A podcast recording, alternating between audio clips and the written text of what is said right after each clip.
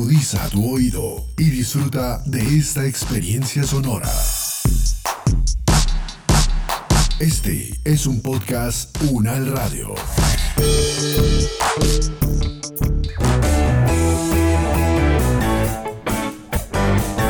Salud Unal, contigo. Escuchar, aprender y compartir información de calidad sobre bienestar.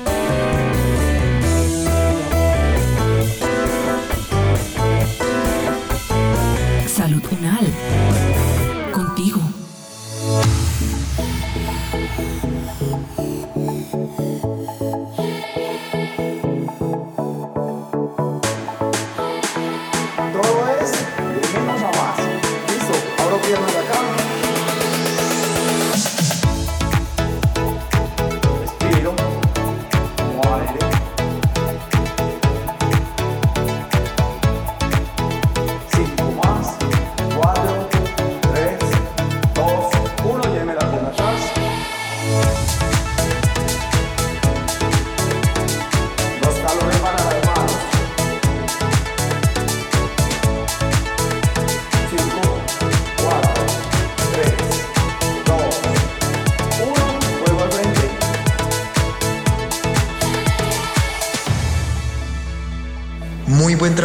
gracias por acercarse hoy a esta jornada de aeróbicos. Recuerden que estamos todos los domingos en este parque para que vengan con sus familias y aprovechen la oportunidad de ejercitarse.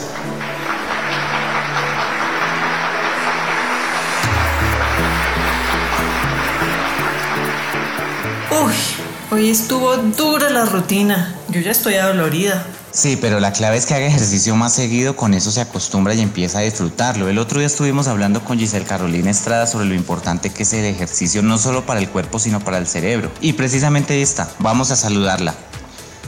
Profe Giselle, ¿cómo está? Qué gusto verla por acá. Le presento a Amanda, mi vecina. Justo le estaba contando que el otro día estuvimos hablando sobre la importancia del ejercicio físico para el cerebro. Amandita, ella es Giselle Carolina Estrada, fisioterapeuta y docente de la Universidad Nacional. Qué gusto conocerla, Amanda. Mucho gusto, profe. Ay, yo aprovecho para hacerle una preguntita sobre algo que me mandaron por WhatsApp el otro día. ¿Que es que el ejercicio físico tiene efectos sobre el sistema nervioso? Bueno, podemos decir que los efectos del ejercicio físico sobre el sistema nervioso son variados y podemos hablar específicamente tanto de efectos a corto plazo que van a afectar más la función, digámoslo así, la- las funciones que tienen en cuenta las células que conforman el sistema nervioso y que pues no se mantienen o que no perduran tanto en el tiempo, así como también podemos hablar de efectos a largo plazo que ya no solamente tienen que ver con la modificación funcional de eh, las células y del tejido nervioso, sino también con una modificación estructural que permite pues que las modificaciones se mantengan más a largo plazo. Como cambios a, corto plazo podemos encontrar entonces que hay una mayor estabilidad eh, de redes neuronales o de,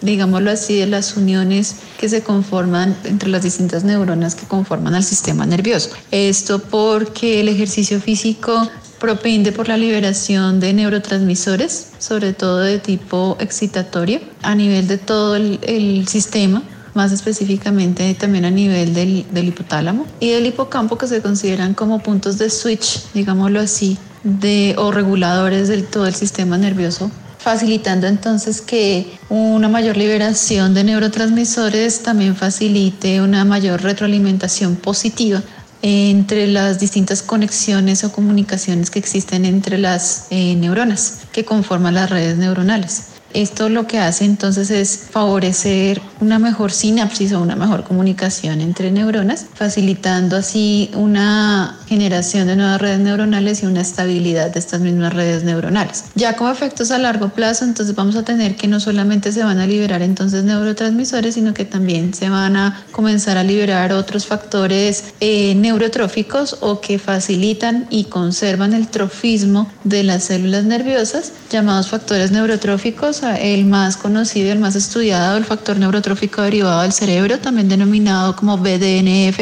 por sus siglas en inglés, lo cual hace entonces que se genere una mayor síntesis de proteínas que van a mantener más estable a todas las redes neuronales que previamente se han formado. Pero obviamente esto pues se va a observar ya más como un cambio a largo plazo, un cambio más que involucra cambios estructurales y que conlleva, digámoslo así, a la potenciación sináptica, que significa entonces que la persona que realiza ejercicio físico de una forma regular y constante no solamente es capaz de aprender más rápidamente un movimiento, una acción motriz, sino que también la puede mantener más fácilmente por los cambios no solamente funcionales, sino estructurales que se dan dentro de las redes neuronales. Miren, yo a pesar de estar adolorida, les cuento que me siento más alegre, más animada, con más energía. ¿Será que eso también es efecto del ejercicio? El ejercicio físico sobre el estado de ánimo, pues obviamente también ya se ha descrito en varios estudios. Más o menos hace unos 15, 10 años se viene estudiando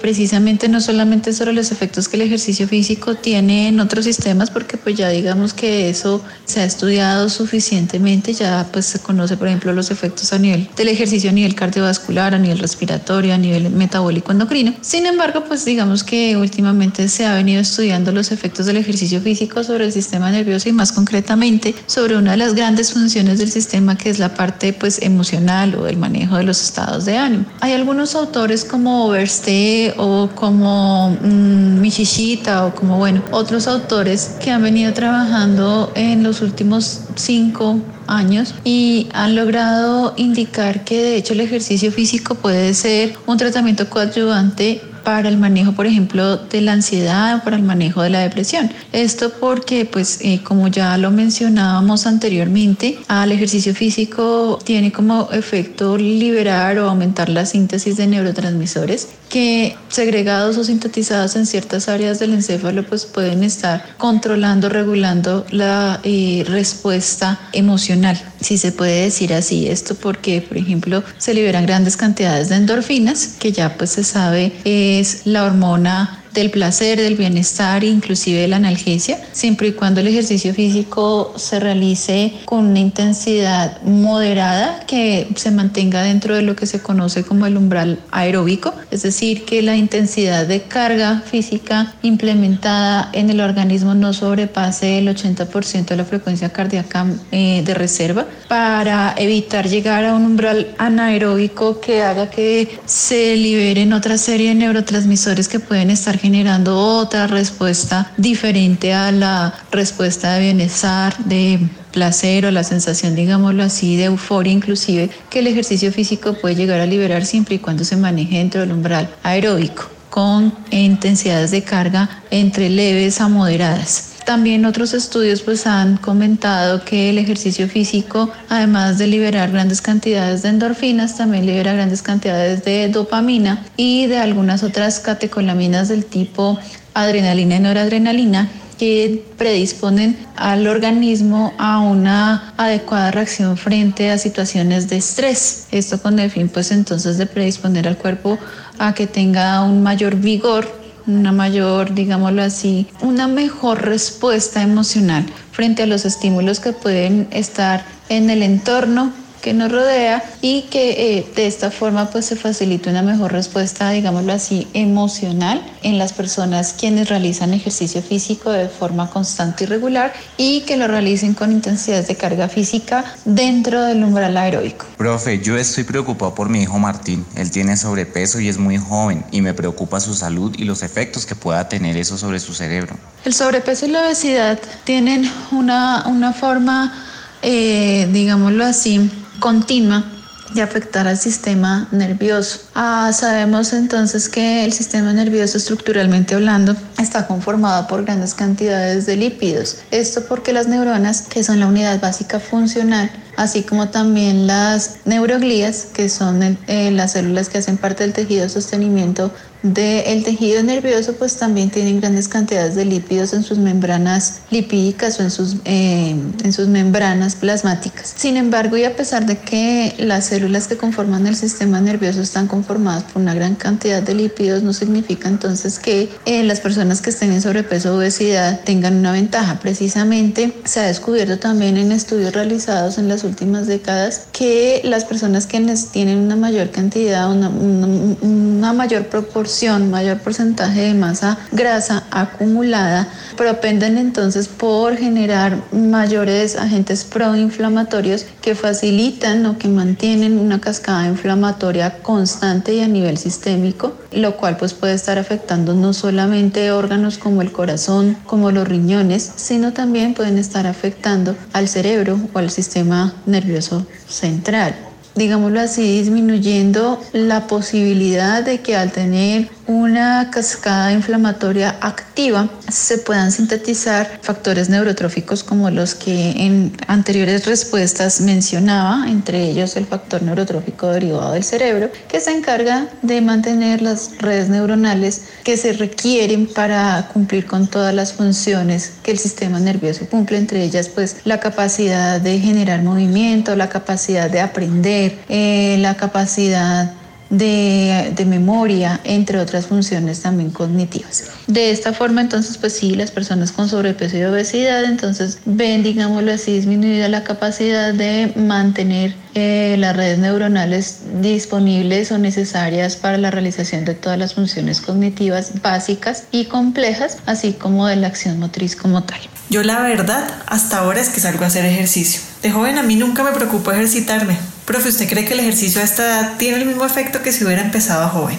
Los efectos que tiene el ejercicio físico sobre el, el, encéfalo y sobre todo el sistema nervioso, digámoslo así, no tienen muchos cambios a lo largo del ciclo vital humano. Es obvio que cuando somos niños, pues digamos que la plasticidad neuronal es mucho más alta en la medida en que hay, digámoslo así, una mayor proporción de mm, o mayores posibilidades de formar nuevas redes neuronales. Digamos que el cerebro en ese sentido, y como el nombre lo dice, pues es más plástico. Sin embargo, la plasticidad neuronal, a pesar de que tiene un pico que va más o menos desde los 2 hasta los 7 años de edad, no significa entonces que una vez hemos dejado ese pico de plasticidad neuronal, el sistema nervioso pierda la capacidad de amoldarse y de adaptarse a los nuevos, a los estímulos del entorno digamos que a, lo largo del ciclo vital siempre vamos a tener esa capacidad de la plasticidad neuronal, solamente que por procesos propios de envejecimiento, por la producción de radicales libres propios pues de, del oxígeno alimentando las células de nuestro cuerpo, pues digámoslo así, disminuye o merma un poco esa, esa plasticidad neuronal. Sin embargo, el hecho de hacer ejercicio físico cuando somos niños, más actividad física o relacionada con los niños se habla más de actividad física, o de realizar ejercicio físico cuando somos unas personas adultas, cuando estamos en una edad intermedia, cuando somos adultos mayores, pues siempre vamos a, a ver que tiene efectos benéficos sobre la persona que lo realice. Ahí digamos que lo que más vamos a depender no es tanto de si hacemos o no hacemos ejercicio físico, sino de qué tan constantes somos haciéndolo y segundo, que siempre nos mantengamos en intensidades de carga que estén, como lo mencionaba anteriormente, dentro del umbral aeróbico. Es decir, que no sea un tema que sea tan demandante para nuestro organismo, para la parte metabólica y que termine sacrificando el sistema nervioso de nuestro cuerpo. Digamos que eso sí ya va a ser más importante y va a determinar los efectos del ejercicio físico, no tanto como la edad, porque siempre vamos a tener a lo largo del ciclo vital humano una capacidad de plasticidad neuronal. Doctora, ¿y todas las actividades físicas tienen el mismo impacto en el cerebro o tienen alguna característica en particular para que funcionen? Ejercicio físico que se debe realizar para beneficiar la estructura y las funciones del sistema nervioso y del cerebro, pues digámoslo así, debe constituirse, debe tenerse en cuenta con intensidades no superiores al 80% de la frecuencia cardíaca de reserva y desde más o menos el 50-60% de la frecuencia cardíaca de reserva. Esto implica entonces que se haga eh, ejercicio físico con una intensidad moderada, leve a moderada, básicamente. Eh, ¿Con qué duración? Pues básicamente deben ser sesiones que sean más o menos de 30 minutos diarios por cada sesión. Debe realizarse más o menos entre 4 a 6 veces por semana, siempre dejando un día de descanso, obviamente acompañado también de, otros, eh, de otras recomendaciones como alimentación adecuada, baja en grasas, eh, baja en azúcares, baja en sales, tener una cantidad adecuada de agua durante el día eh, y de igual forma pues entonces que eh, pueda realizarse teniendo en cuenta digamos no solamente como esas recomendaciones básicas sino que estas recomendaciones sobre todo de intensidad de carga se puedan ajustar a las necesidades de cada persona. Un adulto mayor pues obviamente no, no va a tener las mismas necesidades o las mismas, digamos, las mismas capacidades que una persona de pronto más joven. Entonces, pues digamos que el ejercicio físico desde los criterios de prescripción de carga siempre debe, debe establecerse de acuerdo a las necesidades de cada persona, teniendo en cuenta si la persona viene acostumbrada a realizar ejercicio físico o si la persona es nueva en el tema, si no tiene una adaptación a la carga física, si ya la tiene, porque si no la tiene, pues sí es necesario entonces generar esa adaptación. Es necesario adaptar no solamente al cerebro, no solamente al sistema nervioso, sino a todo el organismo a resistir o a responder ante la carga física. ¿Sí? Una vez se genere esa adaptación, pues entonces ya es, eh, se puede comenzar a trabajar eh, haciendo progresión de los criterios de prescripción de carga para imponer, digámoslo así, o poder implementar mayor intensidad de carga, para poder incrementar la duración de cada sesión, para poder incrementar la frecuencia o la cantidad de veces que la persona realiza ejercicio físico durante la semana. Se pueden hacer eh, actividades o acciones motrices que involucren tareas duplas o tarea mm, doble donde, por ejemplo, con, con, el tren inferior se esté haciendo alguna actividad y con el tren superior otra actividad. ¿sí? Por ejemplo, driblar un balón de básquetbol mientras que se esquivan obstáculos. ¿Cierto? Por ejemplo, patear un balón de fútbol mientras que se le pide a la persona que solamente pase el balón por donde están obstáculos de determinado color, ¿cierto? Para involucrar entonces por lo menos dos actividades cognitivas en simultánea que establezcan o que acudan a la conexión interhemisférica y que acudan también al establecimiento de nuevas redes neuronales o al mantenimiento de las, de las redes neuronales caso de que la persona ya tenga un tiempo realizando ejercicio físico de forma constante y regular. En cuanto al tipo de actividades, pues eso va a depender también del grupo etario al cual estemos hablando. Obviamente, pues las actividades no van a ser las mismas cuando hablamos de niños y adolescentes a cuando hablamos de personas jóvenes o personas de edad intermedia o personas adultas mayores. Normalmente, pues esto va relacionado con las necesidades, con, em, digámoslo así, como con las características y con los gustos también que cada grupo etario tenga. Y pues digamos que eso siempre, eh, digamos, el tipo de actividad física se debe pensar de acuerdo con los gustos y necesidades que cada grupo etario mm, manifieste. Bueno, yo me despido ya, me encantó saludarlas, ojalá nos veamos el próximo domingo aquí mismo en esta sesión de ejercicio. Lo mismo, Enrique. Profesora Giselle, qué gusto conocerla. Muchas gracias por las recomendaciones. Ahora sí me voy a poner juiciosa. Lo mismo, que esté muy bien.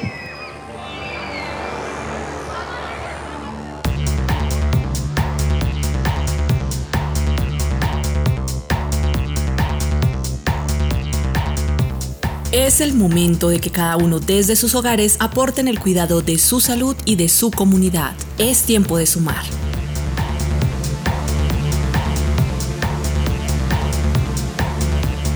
Este podcast contó con la dirección de María Luisa Cárdenas, profesora de la Facultad de Medicina de la Universidad Nacional de Colombia. Coordinación General María Fernanda Lara Díaz. Investigación y producción periodística María Camila Gómez, María Camila Riápira y Jaime Alberto Méndez. Producción General Diana Samira Romero. Experta invitada Giselle Carolina Estrada fisioterapeuta, magíster en fisiología, doctora en fisioterapia, con la actuación de Jaime Méndez, María Camila Gómez y Henry Esteban Huasca. Producción sonora, Edgar Huasca.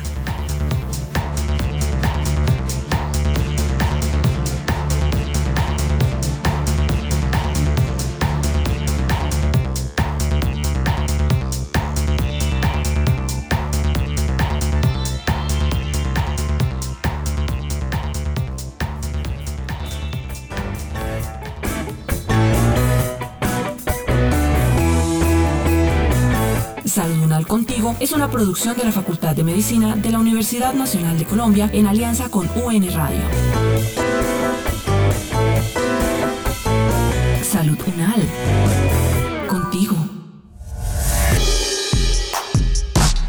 Opiniones aquí expresadas son de entera responsabilidad de sus autores y solo comprometen a los realizadores de este podcast. No representan necesariamente el pensamiento de la UN Radio ni la posición oficial de la universidad. Este y otros podcasts en nuestro sitio web podcastunradio.unal.edu.co. Universidad Nacional de Colombia, proyecto cultural, científico y colectivo de nación.